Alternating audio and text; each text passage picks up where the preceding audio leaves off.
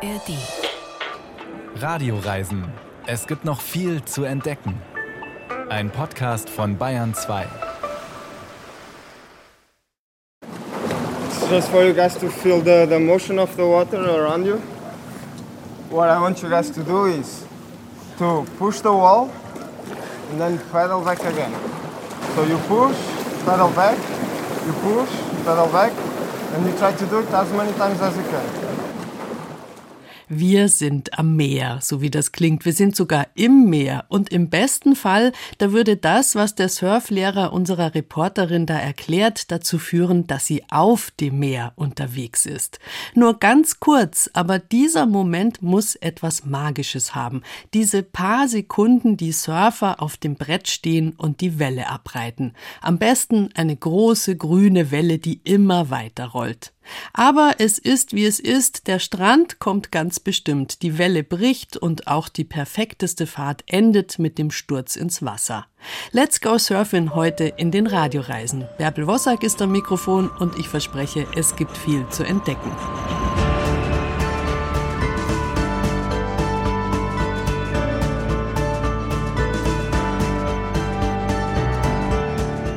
Das Wellenreiten ist eine uralte Sache. Die Polynesier haben es erfunden. Perfektioniert wurde es auf Hawaii, wo es tief verwurzelt ist in der Kultur. Die Strände mit den besten Wellen waren einst der königlichen Familie vorbehalten. Die christlichen Missionare brachten die Kultur des Wellenreitens fast zum Erliegen, aber nur fast. Vor etwa 100 Jahren begann das Comeback, ausgehend von Hawaii über Kalifornien und Australien und von dort in die entlegensten Winkel der Welt. Heute boomt das Wellenreiten, auch unter Menschen, die nicht am Meer leben. In jedem Sommer fahren Busladungen voller Teenager in die Surfcamps entlang der Atlantikküste, halbe Abi-Jahrgänge treffen sich zum Surfen auf Bali. Je früher man damit anfängt, umso leichter lernt man es. Aber warum nicht auch als Erwachsene mal was Neues ausprobieren?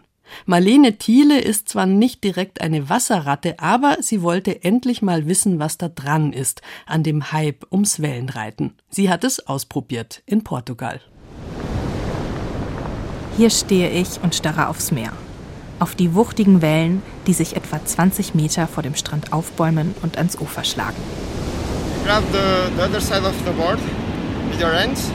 You pull your body on top of the board. And after you rotate the legs up. So chest first, then the legs. Das hier ist mein Surflehrer Miguel. Er ist dicht an meiner Seite, aber ich bin trotzdem unsicher. Ich versuche mir alles, was er sagt, genau einzuprägen. Also, wenn die Welle kommt, erst die Brust aufs Brett hieven, dann kommen die Beine dran. Na dann los. Mit dem Board unterm Arm warte ich durchs Wasser. Dank Wetsuit friere ich nicht, angenehm ist es trotzdem nicht. Wasser ist nämlich eigentlich gar nicht mein Element, vor allem nicht, wenn es so kalt ist. Aber ich probiere gerne Neues aus und deswegen bin ich jetzt hier, in Portugal, im Surfkurs.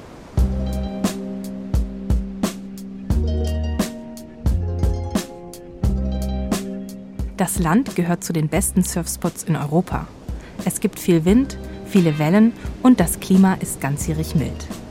An der langen und abwechslungsreichen Küstenlinie gibt es verschiedene Arten von Stränden. Manche fordern selbst erfahrene Surfer heraus, andere eignen sich für Anfänger. Ich bin in Furadoro in der Nähe von Porto. Hier ist es ruhiger. So you you guys you see where the waves are already breaking when they get white? Yeah. So you want to catch the waves that are already broken. So you want to catch the white ones. You don't want to catch the walls. Als Anfänger sollen wir die Wellen mit dem weißen Schaum nehmen, also die, die schon gebrochen sind. Warum, weiß ich nicht, aber es gibt sowieso schon zu viele Informationen und ich verzichte auf die Nachfrage. Ich kann nicht skaten, nicht snowboarden. Windsurfen habe ich mal im Starnberger See ausprobiert und den Kurs direkt nach der ersten Stunde abgebrochen. Und jetzt schwimme ich hier in den Ozean hinaus. Und ich warte, auf dem Brett liegend, mit Blick auf den Horizont, auf eine vielversprechende Welle. War dieser Surfkurs wirklich eine gute Idee? Nicht darüber nachdenken, paddeln. Da türmt sich gerade eine Welle auf. Aber was jetzt? But like when are we jumping up? Ja, gar nicht so einfach. Man muss den richtigen Moment finden. Dann zieht man sich hoch, steht dann die Welle reitend auf dem Brett. Soweit die Theorie. Go as far as you want to, basically. It's not dangerous to like. No, for now it's not dangerous. It's it's good to go. I, would say stay on the board as long as you can. Passieren könne da nichts. Wir können auf dem Board stehen bleiben, solange wir wollen. Mit diesen sehr unkonkreten Hinweisen schaffe ich es in den drei Stunden, in denen wir üben, gerade mal zweimal halbwegs auf dem Brett zu stehen. Aber sobald ich es geschafft habe, einfach nur zu stehen, denke ich darüber nach, wie unglücklich ich fallen könnte, mir dabei vielleicht die Zähne am Brett ausschlage oder unter Wasser keine Luft bekomme. Und schon falle ich hinein. Erledigt fahren wir nach vier Stunden am Strand zu unserem nahegelegenen Surfcamp zurück. Gabriel, der Manager des Surfcamps, führt gerade Neuankömmlinge herum. Okay. So guys, please come inside. This is your house. You can leave your bags here for now. Okay. Das Surfcamp Golden Wave besteht aus einer Gruppe von Gebäuden. Anfänger und Fortgeschrittene können sich hier für ein paar Tage einmieten. Inklusive sind die täglichen Surfstunden mit Ausrüstung und Fahrt zum Strand, ein Bett und Frühstück. We prepare a special breakfast for you every morning. Lot of fruits, ham, cheese, yogurt, eggs, bread. We have some vegan options, gluten free also. After breakfast, come back to the main house. We go to surf.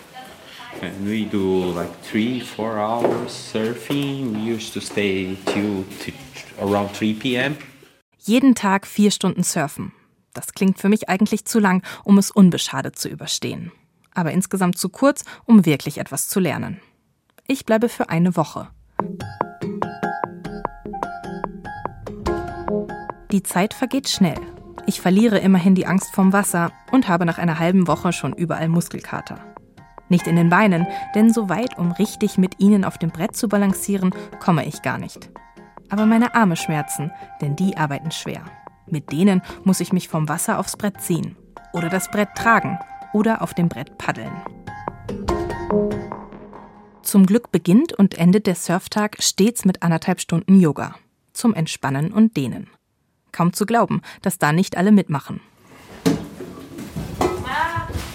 Als ich nach dem Yoga zurück ins Haupthaus komme, kochen einige der anderen Surfschüler schon munter in der Küche. Ich, lustlos, energielos, ideenlos, profitiere hier von den Kochkünsten der fitten anderen. Einer der Stimmungsmacher reist heute ab. Ivan aus Italien. How was your experience now after one week? Let's say from 1 to 16 is a 25. Come to this place is awesome. Okay, this is your Can I- last evening. So what is the plan for this evening? We are drinking like all the others evenings before. Es wird viel gesurft, aber auch viel gefeiert. Am schönsten ist die Gesellschaft, sagt Ivan. Und ich finde das auch. Mit all den Leuten aus aller Welt fühle ich mich ein bisschen wie bei meinen Auslandssemestern im Studium. Ivan lässt mich die Pasta probieren.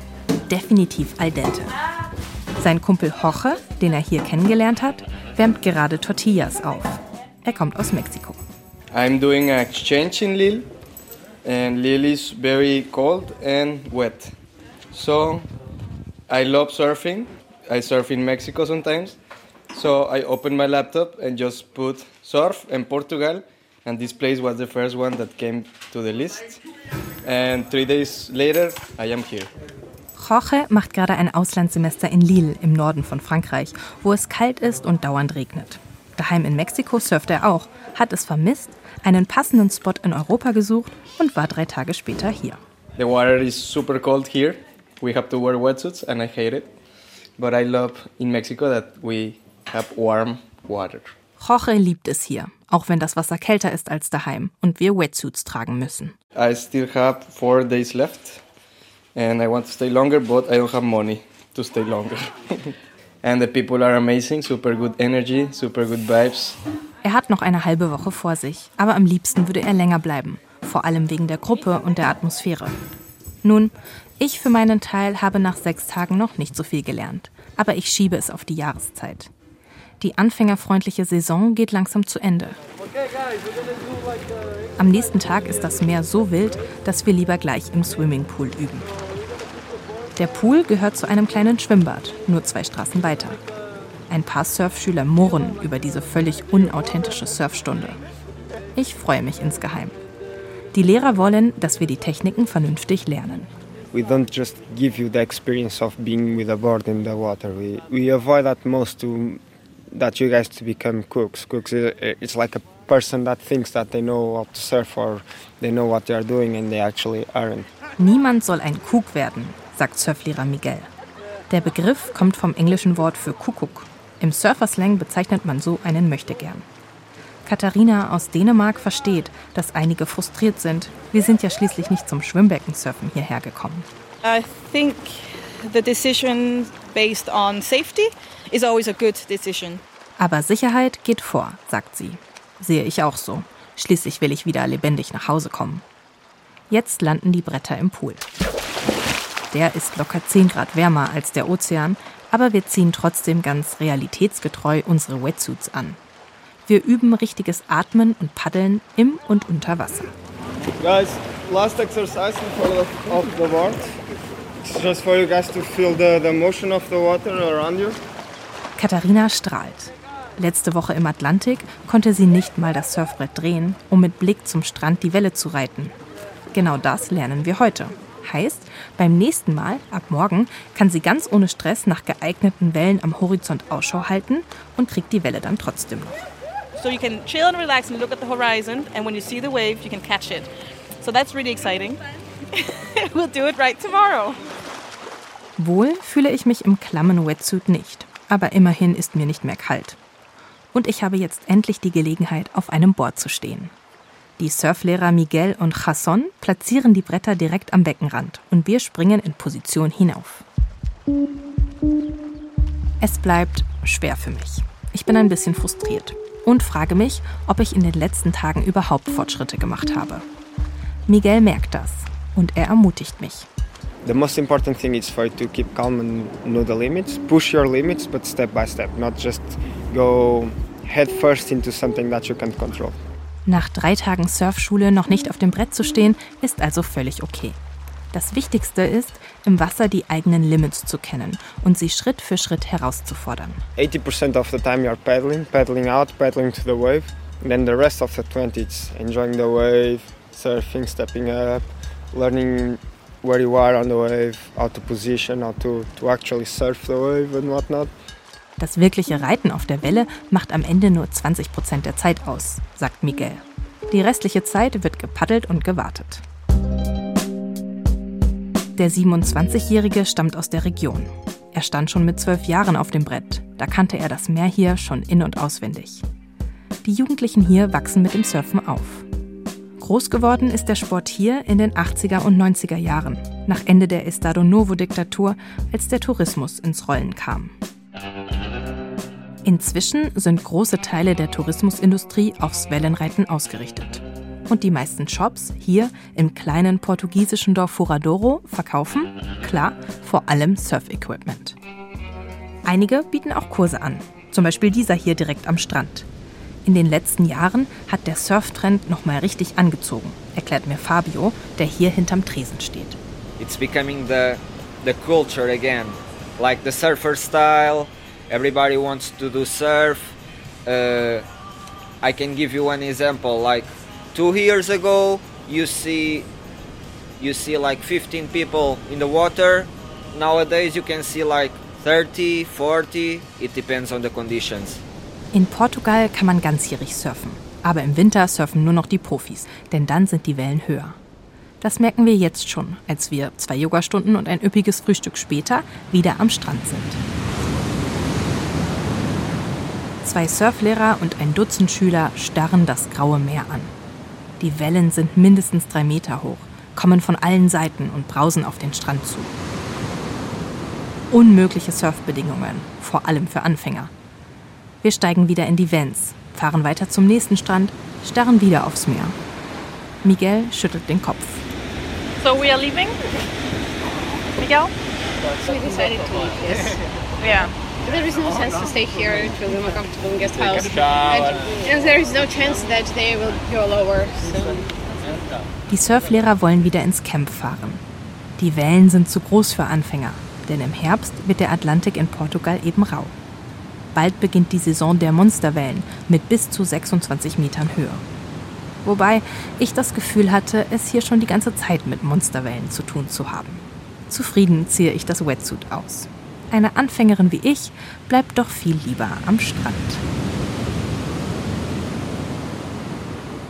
Ein mühsames Geschäft ist dieses Wellenreiten und man sollte schon auch das Warten auf die Welle lieben, draußen weit vor dem Strand auf dem Brett sitzend. Und das anstrengende Paddeln dorthin, wo man dann überhaupt auf die Welle warten kann, das muss man auch mögen. Ich finde jedenfalls, Zuschauen vom Strand aus, das ist doch auch eine schöne Sache. Wir sind heute auf der Welle unterwegs. Bei uns dreht sich alles ums Surfen. Auf dem Meer haben wir das gerade schon erlebt, aber gesurft wird auch anderswo. Das Flusssurfen erlebt gerade einen wahren Boom. In vielen Städten wird darüber nachgedacht, wo eine stehende Welle funktionieren könnte. Es gibt inzwischen auch Indoor-Wellen, wo passionierte Surferinnen trainieren können. Für Profis ist das unerlässlich, für Nicht-Profis eine ziemlich kostspielige Angelegenheit. Eine der berühmtesten stehenden Wellen, das ist die Eisbachwelle in München. Eine Attraktion für Surfer und für Touristen, die auf der Brücke direkt vor der Welle stehen und zuschauen. Inzwischen hat die Eisbachwelle schon einige Menschen so stark motiviert, dass sie den Weg weitergegangen sind bis zum Profi. Aus München ist da eine ganze Reihe von Leuten am Start, die inzwischen ausgestattet sind mit Sponsoren und Preisgeldern und die teilweise ihr Leben damit bestreiten. Eine von diesen Profis ist Rosina Neuerer, aufgewachsen in Eying bei München. Man muss also nicht am Meer leben, um es beim Surfen ganz weit nach vorne zu schaffen. Ich habe Rosina gefragt, wie das alles angefangen hat mit ihrer Surfkarriere. Ich bin in München, also in der Nähe von München geboren und aufgewachsen und dort gibt es ja die Flusswellen in München, also die Floßlände, den Eisbach. Das ist alles ganz schön. Ja, man sieht immer die Surfer mit den Boards durch die Stadt radeln und so. Und da habe ich dann an der Floßlände angefangen. Das ist ähm, in Thalkirchen eine Welle, die ist für Anfänger besser geeignet. Und genau, da habe ich dann 2012 begonnen und konnte dann nicht mehr aufhören. Und da warst du wie alt? Zwölf wahrscheinlich. Genau, da war ich zwölf Jahre alt. Und dann, wie ging es weiter? Von der Floßlände zum Eisbach. Genau, so kann man das sagen. Also ich war erstmal ein Jahr in der Floßlände. Dort hatte ich mir dann damals ein Board gekauft und habe einfach auf eigene Faust losgelegt, weil es gab noch keine kommerziellen Wellen, wo man sich jetzt einen Surfkurs buchen kann, sondern man musste das eigentlich alles auf eigene Faust machen. Und dann war ich ein Jahr später am Eisbach 2. Das ist die kleinere Welle vom Eisbach. Wenn man so ein bisschen flussabwärts geht von der großen Welle, kommt man zu der. Die Welle ist auch nicht so groß und gefährlich wie der Eisbach vorne. Im selben Sommer war ich noch auf der City Wave am Münchner Flughafen und da war es dann wirklich perfekt zum Anfangen und nochmal schneller alles lernen, weil die Bedingungen dort einfach immer sehr gut sind. Und dann war ich 2013 auch das erste Mal am Meer surfen in Frankreich, da wo ich auch jetzt gerade bin. Wo bist du da gerade in Frankreich? Gerade bin ich in Ossegor, das ist in Südwestfrankreich, ein bisschen nördlich von Biarritz, also eine sehr schöne Ecke. Also wenn man das dann irgendwie ernst meint mit dem Surfen, dann muss man wahrscheinlich schon irgendwann ans Meer, oder? Ja, das würde auf jeden Fall Sinn machen, wenn man am Meer seinen Fokus hat, dann macht es natürlich Sinn, seinen Standort ans Meer zu verlagern. Das habe ich jetzt leider noch nicht geschafft, dass ich dauerhaft ans Meer ziehe, aber ich reise sehr viel und komme dort dann viel zum Surfen und auch an schönen verschiedenen Orten. Das ist dann natürlich auch ganz gut. Das ist ja dann alles sehr schnell vorangegangen bei dir und du bist dann auch mit, mit 16 schon deutsche Juniorenmeisterin geworden. Wie ging das dann weiter? Also irgendwann klopfen dann da mal Sponsoren an ähm, und wahrscheinlich braucht man die ja auch, weil das ja ganz schön teuer ist, dieses viele Reisen. Wie war das bei dir? Ja, man ist auf Sponsoren angewiesen. Sonst muss man natürlich auch schauen, dass man irgendwie arbeiten geht. Aber ähm, in dem Alter ist das natürlich nicht so leicht. Und mit der Schule war das bei mir noch ganz eher ein bisschen kompliziert. Ich habe dann 2017 mein Abi gemacht und danach konnte ich frei reisen.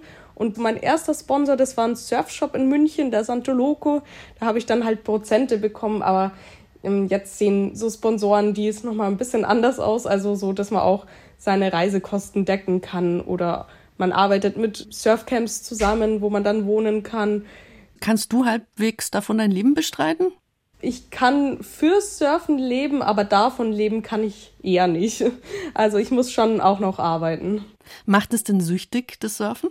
Also Surfen, das macht auf jeden Fall süchtig. Wenn man eine gute Welle hatte, dann will man dieses Gefühl nochmal erleben. Also vor allem so an Tagen, wenn man jetzt nicht viele Erwartungen hat, weil die Wellen gar nicht so gut aussehen. Und wenn man dann eine gute Welle erwischt, das ist so ein Glücksgefühl.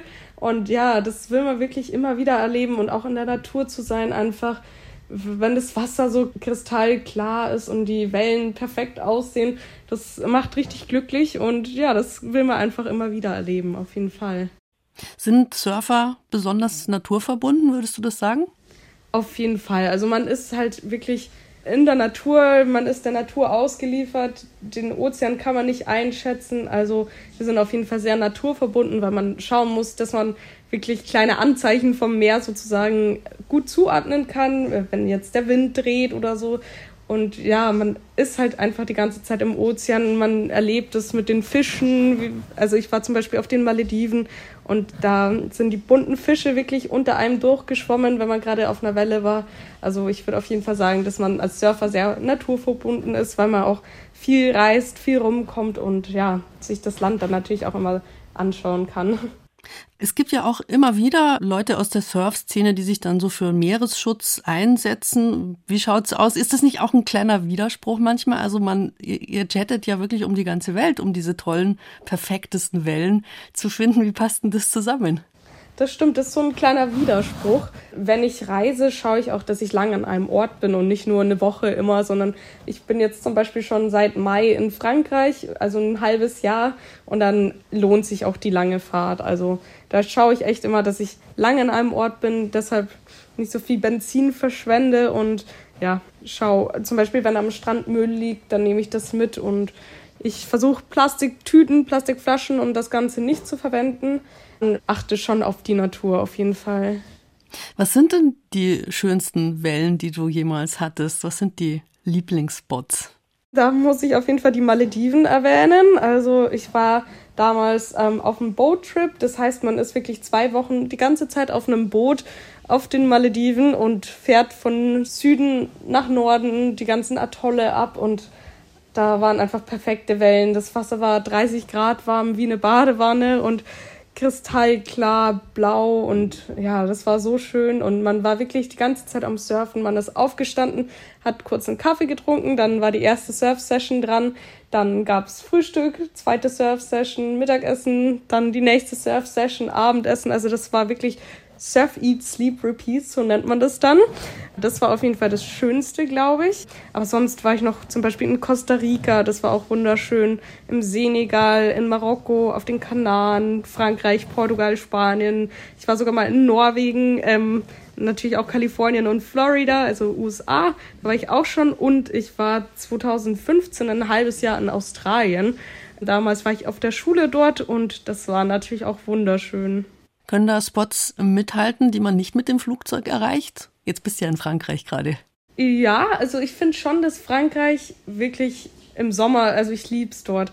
Ähm, ja, das kann schon mithalten. Es ist vielleicht nicht ganz so abwechslungsreich, weil der Sandstrand sehr lang ist und man nicht so viele Buchten hat, aber wenn man weiter in den Süden fährt, Richtung Spanien, dann sind da wirklich so viele verschiedene tolle Buchten auch und ja, ich mag es hier sehr gerne. Erzähl uns mal über den Spirit unter den Surfern. Also da hört man ja unterschiedliche Sachen. Einerseits haben alle dieselbe Passion, andererseits hört man immer wieder von diesen Kämpfen auf dem Wasser, dass die Locals, die Nicht-Locals, also äh, teilweise so ein bisschen rauskicken und ihnen die Wellen wegnehmen und so. Wie ist denn dieser Geist unter den Surfern? Das stimmt. Also es gibt auf jeden Fall Orte, wo das mit dem Localism ein bisschen schwieriger ist. Aber wenn man alle mit Respekt behandelt, dann finde ich, passt es. Also wenn man jetzt gerade rausgepaddelt ist, sollte man vielleicht nicht die erste Welle aus dem Set nehmen und sich direkt an den Peak, also an den Punkt, wo die Welle bricht, sich setzen, sondern vielleicht erstmal ein bisschen an die Schulter und dann sich langsam vorarbeiten und dann hat da eigentlich auch kein Local ein Problem mit einem. Also ja, und ich finde, das Surfen verbindet einfach total. Also ich habe so viele tolle Freundschaften durch das Surfen geschlossen und wenn ich zum Beispiel auf Lanzarote bin, wohne ich dort bei einer Freundin, die auch Local ist. Also es verbindet einfach wahnsinnig, weil man wirklich dieselbe Passion teilt und immer dieses Gefühl nach der besten Welle sucht. Was ist so dein Ziel? Wie lange möchtest du surfen? Bis ins hohe Alter auf jeden Fall. Und auch Wettkämpfe würde ich gerne noch so lange mitmachen, wie es geht. Also vor allem durch Olympia ist da ja so ein großer Wandel, gerade im Surfen. Es wird alles professioneller, es gibt mehr Unterstützung, ähm, es werden Waveparks in ganz Deutschland gebaut. Also ja, ich glaube, da ist gerade wirklich viel in Bewegung und deshalb bin ich da sehr gespannt, was alles passiert und will auf jeden Fall das noch einige Jahre weitermachen. Ist Olympia dein Traum? Olympia ist natürlich der Traum von jedem Sportler, aber die Plätze sind sehr begrenzt und das ist auf jeden Fall eine harte Qualifikation. Deshalb, es ist eher unrealistisch, aber natürlich ist es ein Traum. Du wirst es versuchen. Ja, ich lasse alles auf mich zukommen und schaue, was passiert. Ja, nach Frankreich, da kommt ja jetzt irgendwann auch der Winter. Wo geht's dann weiter für dich? Wo ist der nächste Surfspot? Also, ich bin jetzt nur eineinhalb Wochen oder so in München und dann geht's weiter nach Huntington Beach, Kalifornien. Da ist nämlich die Parasurf-WM und dort bin ich dann Guide von Ben Neumann. Das ist ein blinder Surfer, der wirklich so gut surft. Und ja, da bin ich jetzt erstmalig sein Guide und da bin ich dann zwei Wochen und ich bin so gespannt und freue mich schon total. Also da ist erstmal der nächste Stop und dann schaue ich mal, wo es mich hin verschlägt. Also ich werde auf jeden Fall irgendwie wahrscheinlich ins Wärmere reisen oder die Kanaren sind auch immer wunderbar im Winter. Da schaue ich mal, was als nächstes kommt. Aber da muss ich jetzt noch mal kurz nachfragen. Als Guide für einen blinden Surfer, wie funktioniert das? Seid ihr dann zusammen auf dem Wasser und wartet auf die richtige Welle und du guckst oder wie läuft es? Genau, also ich darf ihn nicht berühren und auch nicht in Wellen schubsen, sondern durch Zurufen ist es dann alles. Also zum Beispiel beim Rauspaddeln sage ich ihm, wann er duckdiven muss, wann die Welle kommt. Und dann, wenn wir im Line-Up angekommen sind, dann suche ich so die Welle für ihn aus und leite ihn an und sage zum Beispiel, dass es eine Left ist oder eine Right und dann, wann er anfangen soll zu paddeln. Und ja, dann geht es, glaube ich, ganz gut von alleine, weil er so talentiert ist, dass, ja, da ich dieses Jahr eine Ausbildung zum Surfcoach, also High Performance Surfcoach gemacht habe, die erstmalig stattfand, ja, hat er mich da auserwählt und das ist mir eine sehr, sehr große Ehre und ich freue mich schon sehr. Rosina Neuerer war das, Studentin aus München und Weltklasse-Surferin. Uns zieht es heute ans Wasser, ans Meer am besten, an die Stellen, wo perfekt gleichmäßige Wellen an den Strand rauschen. Diese privilegierten Orte finden sich vor allem dort, wo es aufs weite Meer hinausgeht, aufs ganz weite Meer. Das Mittelmeer passt da nur mittelgut. Die Atlantikküste von Frankreich bis Portugal ist ideal und für Europäer kommt der unschlagbare Vorteil dazu, dass diese Strände ohne Fliegerei und mit dem Brett auf dem Autodach erreichbar sind. Wirklich legendär ist natürlich Hawaii mitten im Pazifik. Bali ist Surf- und Partyhochburg, beides zieht sich ja ganz gerne gegenseitig an. Australien, eh klar, aber halt noch weiter weg. Wir gehen jetzt nach Brasilien. Bei dieser schier endlosen Pazifikküste müssen ja auch perfekte Surfspots dabei sein. Tom Noga, der wegen seiner brasilianischen Familie viel dort unterwegs ist, hat einen Ort gefunden, der aus dem Nichts zu einer Legende geworden ist. Die Wellen gab es schon immer, aber sie mussten erstmal entdeckt werden von Leuten, die nach diesem Wellenreiten süchtig sind. Entstanden ist dabei ein Tourismus, der sehr sympathisch ist, naturnah und immer noch anders. Ist es nicht schön hier? So ein ruhiger Ort. Du siehst Delfine und genießt eine tolle Landschaft. Wunderschön. Die Bahia dos Golfinhos ist in der Tat wunderschön. Ein sichelförmiger, goldfarbener Strand, gerahmt von einer beigeroten Felswand. In der Brandung ein paar Kajaks. Zwischen ihnen tummeln sich Delfine. Nach denen, auf Portugiesisch Golfinhos, ist die Bucht benannt. Bruno Robles schiebt sein Kajak aus weißem Fieberglas auf den Strand, zusammen mit seiner Frau Jardi Aceredo. Sie sind mit dem Boot in die Bahia dos Golfinhos gepaddelt. Ansonsten erreicht man die Bucht nur zu Fuß und nur bei Ebbe, wenn der Atlantik schmale Sandstreifen zwischen den Felsbrocken zu beiden Seiten der Bucht freigibt. Ein toller Weg, überirdisch schön. Viele Leute trauen sich nicht, weil man teils über glitschige Felsen klettern muss. Aber es lohnt sich. Der Weg beginnt in Pipa. Der kleine Ort liegt verkehrsgünstig, eine Stunde von Natal entfernt, zwei von João Pessoa, drei von Recife. Alles Millionenstädte im Nordosten Brasiliens. Und so schieben sich an Wochenenden Menschenmassen über die Hauptstraße, die Avenida Bahia dos Golfinhos. Sie ist mit Kopfstein gepflastert und gesäumt von Restaurants und Bars. Aus allen dröhnt laute Musik. In den offenen Innenhöfen der Bars amüsieren sich junge Leute. E eu, como surfista, Imagina, encontrar uma onda perfeita em frente a uma casa de um pescador. Wir sind als Surfer nach Pipa gekommen. Wir haben uns bei einem Fischer eingemietet mit der perfekten Welle vor der Haustür. Wir sind eine Woche gesurft, haben Kokoswasser getrunken und es uns gut gehen lassen. Es war wunderbar. Ist es bis heute. Nicht hier zu bleiben erschien uns dumm. Hier gibt es alles, was man zum Leben braucht. Hier haben wir ein neues Leben begonnen. Ein Haus gebaut, gesurft, eine Familie gegründet. Jadi und Bruno sind Cariocas, geboren und aufgewachsen in Rio de Janeiro. Sie leben ganz anders als ihre Geschwister. Ihr Bruder ist Wirtschaftsanwalt, seine Schwester CEO eines internationalen Konzerns mit Firmensitz in Madrid. Drei Kinder haben Jadi und Bruno, zwei Jungs, 14 und anderthalb, und ein achtjähriges Mädchen. Ihren Lebensunterhalt verdienen sie mit Surf- und Yoga-Unterricht und mit Touren in ihren Kanus.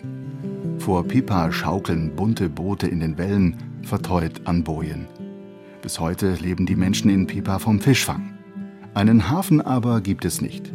Ein der Küste vorgelagertes Riff wirkt wie eine natürliche Kaimauer und schützt die Boote und die Strände vor allzu hohen Wellen. Bei Ebbe fällt es trocken, bis auf ein paar Gumpen, die von Einheimischen und Besuchern als natürliche Schwimmbäder genutzt werden. Jadi und Bruno machen sich auf den Rückweg, paddeln vorbei an der Praia do Centro, dem Stadtstrand.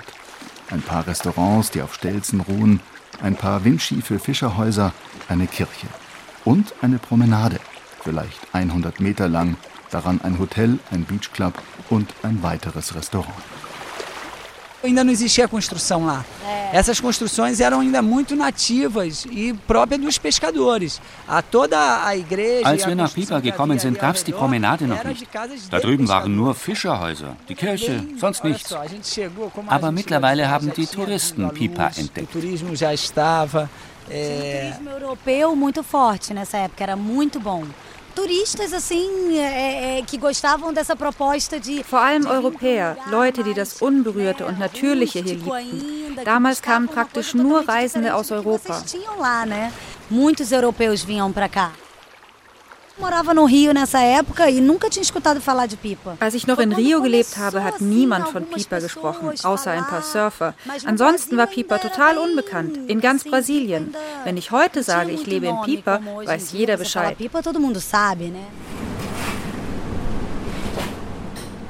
Wo die Promenade endet, wohnen Jadi und Bruno mit ihrer Familie. Direkt am Strand, in einem Haus mit Fenstern ohne Glasscheiben.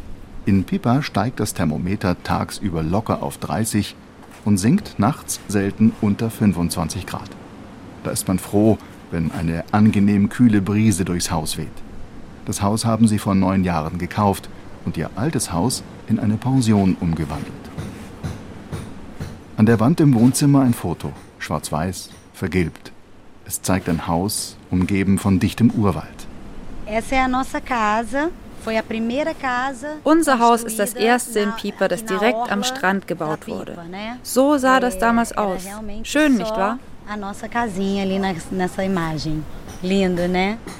Das Haus hat einen Namen: Casa de Abacachi, das Avocado-Haus. Der Typ, der das Haus gebaut hat, hieß Abacace mit Nachnamen. Echt? Der hieß so, Abacace, also Avocado. Deshalb Casa d'Abacace, weil es sein Haus war. Nach ihm wurde auch der Surfspot da vorne benannt. In den 70ern, als die ersten Surfer Pipa entdeckten, haben sie vor diesem Haus kampiert, weil es im Haus einen Brunnen gab, fließendes Wasser und Schatten. Abacace war sehr wichtig für die Surfszene und damit für den Tourismus in Pipa.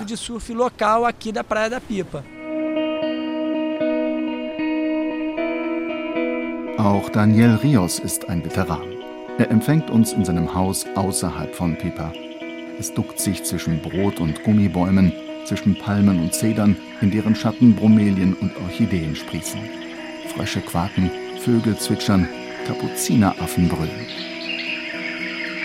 Daniel ist Portugiese und war in seinem ersten Leben ein Weltenbummler. Foi esse acaso. Um cara me chamou, eu estava voltando da Índia, parando em Portugal e alguém. Eines Tages rief mich ein Typ an. Ich war gerade aus Indien zurückgekommen. Er wollte ein paar Leute zusammentrommeln, um in Pipa etwas aufzuziehen. Ich hatte nichts vor, dafür Bock, mein Leben zu ändern. Also gut, habe ich gesagt, warum nicht in Pipa? de mudar minha vida, vamos, por que não Pipa? Vamos ver se a Pipa serve. Von Pipa hatte er damals, vor bald 30 Jahren, noch nie gehört. Und Brasilien war in den 1990ern nicht gerade das richtige Land, um etwas aufzuziehen, gebeutelt von ausufernder Gewalt und galoppierender Inflation. Allerdings hatte Daniel selbst auch keine genaue Vorstellung davon, was er eigentlich in Pipa machen wollte. O destino vai apresentando suas opções. Você tem o direito de dizer que sim ou que não. Der Ort definiert die Möglichkeiten und du musst sie erkennen. Es ging auch nicht darum, Geld zu machen, sondern einen neuen Modus Vivendi zu finden. Pipa entstand damals neu und ich auch, im Einklang mit dem Ort. Das war ein philosophischer Prozess, wenn man so will. Seine Entscheidung hat Daniel nie bereut. Aus dem Etwas ist ein Restaurant geworden, O Cruzeiro do Pescador, das Kreuz des Fischers. Daniel betreibt es in seinem Haus, mit drei Tischen drinnen und drei draußen unter einem weiten Vordach. Die Zufahrt ist nicht asphaltiert und steht nach jedem Regen knöcheltief unter Wasser. Das Hinweisschild auf der Hauptstraße hängt auf Kniehöhe und ist leicht zu übersehen. Eine Speisekarte gibt es nicht. Ich wollte von Anfang an, dass die Leute mich fragen, was es gibt. Oder andersherum, ich frage, was sie möchten. Manchmal habe ich es vorrätig, manchmal nicht. Aber auch wenn nicht, finde ich fast immer etwas für sie. Diese Form des Dialogs ist nicht jedermanns Sache. Trotzdem ist das Cruzeiro do Pescador im ganzen Nordosten bekannt. Auf den Tisch kommen Gerichte, bei denen sich brasilianische, indische und portugiesische Einflüsse mischen. Die Zutaten sind frisch, Zubereitung unprätentiös. Als Daniel nach Pipa kam, lebten hier vor allem Einheimische. Dann kamen Urlauber aus Europa. Erst Skandinavier, Schweden, Norweger, Dänen. Einige von ihnen haben in Pipa investiert, in Gasthäuser oder Restaurants. Nach ihnen dasselbe Spiel mit Franzosen, Deutschen, Spaniern und Italienern. Und in den letzten Jahren mit Argentiniern. Uma espécie de estado. Estão procurando mais do que fugindo, né? Pipa ist international. Ein Ort, der Menschen anzieht, die ihren Platz suchen und ihn hier finden. Der Name Paraíso das Tartarugas passt. Die Lage ist in der Tat paradiesisch, im Schatten zweier gigantischer Korkeichen auf einer Art Landzunge direkt am Meer. Und in der Brandung lugt ab und an der Kopf einer Schildkröte hervor, auf Portugiesisch Tartaruga. Das Paraíso das Tartarugas ist eine Pusada, ein Gasthaus, mit drei Zimmern und zwei Suiten, alle mit Meerblick. Sie gehört Juan Peralta, einem Argentinier. In Buenos Aires hatte er studiert, Sprachen, dann Geographie, später Wirtschaft, schließlich internationale Beziehungen und das Studium kurz vor dem Abschluss geschmissen, um nach Pipa zu ziehen. Juan wirft Chorizos auf den Grill pikante Würstchen aus Schweinefleisch. Dazu röstet er Brötchen. Choripan, gegrillte Chorizos im Brötchen, ist so etwas wie das argentinische Nationalgericht, vergleichbar mit der Currywurst in Deutschland. Ein paar Freunde sind gekommen, alles Argentinier, alle leben und arbeiten in Pipa. Und Juans Eltern sind zu Besuch. Das freut ihn besonders. Mein Vater ist Arzt und wollte, dass ich mein Studium beende. Weil ich das nicht gemacht habe, hat er monatelang nicht mit mir gesprochen. Gestern hat er mich noch ermahnt. Geh zurück an die Uni, Junge. Meine Mutter dagegen hat immer gesagt, Hauptsache, du bist glücklich. Im Grunde hat auch mein Vater seinen Frieden mit meiner Entscheidung gemacht. Jetzt unterstützen mich meine Eltern in allem. Wie du siehst, sie arbeiten hier sogar mit. Juans Gäste sind Surfer. Nicht nur, weil das Paraíso das Tartarugas direkt am Strand liegt, sondern weil sich die Wellen hier an zwei Surfspots brechen. Auch die Bar ist immer gut besucht. Das wiederum liegt an der Nachbarbucht, die ebenfalls nur über den Strand zugänglich ist, an der Praia do Amor, dem Strand der Liebe. Früher haben sich dort Liebende zu Schäferstündchen getroffen, daher der Name.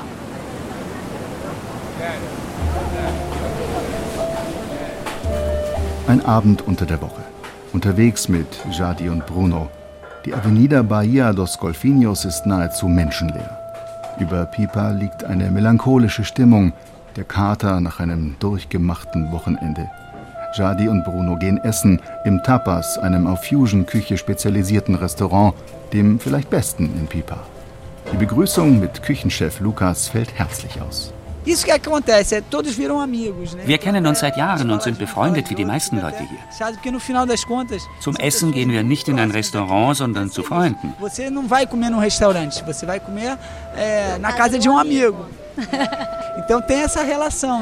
Um. Auch das ist Pipa. Niemand sitzt hier zu Hause rum. Está nesse ambiente de trabalho, mas com sensação de estar em casa. Nur die Wochenenden, die sehen Jadi und Bruno mit gemischten Gefühlen, wie die meisten in Pipa. Einerseits sichert das Partyvolk ihr Auskommen, andererseits ist es ihnen manchmal doch fast ein bisschen zu viel. Als wir hierher kamen, war Pipa wunderschön, sehr einfach, die Menschen sehr gastfreundlich. Wow, haben wir uns gesagt, was für ein Ort. Besser, wir erzählen niemand davon. Mit der Zeit sind mehr und mehr Leute gekommen und Pipa hat sich verändert. Aber der Ort hat das bislang ganz gut weggestellt.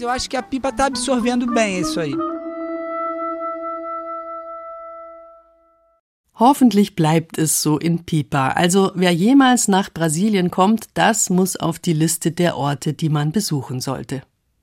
Wir kommen wieder zurück von den Wellen und vom Meer. Und auch wenn das Meer ziemlich weit weg sein sollte vom Wohnort, wie bei mir zum Beispiel, wer das mal ausprobieren will mit dem Surfen, stehende Wellen gibt es immer häufiger. Und bei den Indoor-Wellen kann man das mit Anleitung und ohne jede Gefahr machen, auch wenn man älter als 20 ist.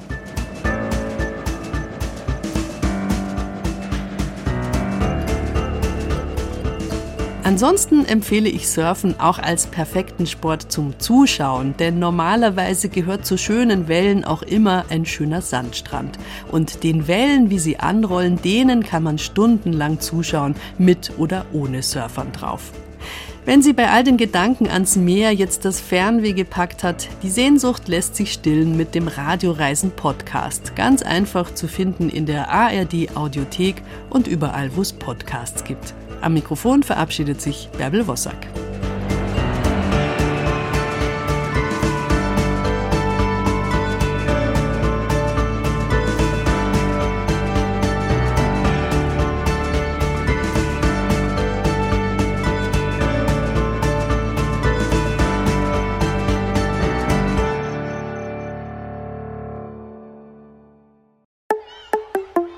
Du willst die Welt checken? Dann hör doch mal rein bei Checkpot, der Podcast mit Checker Tobi. Den Checkpot gibt's in der ARD Audiothek und überall, wo es Podcasts gibt.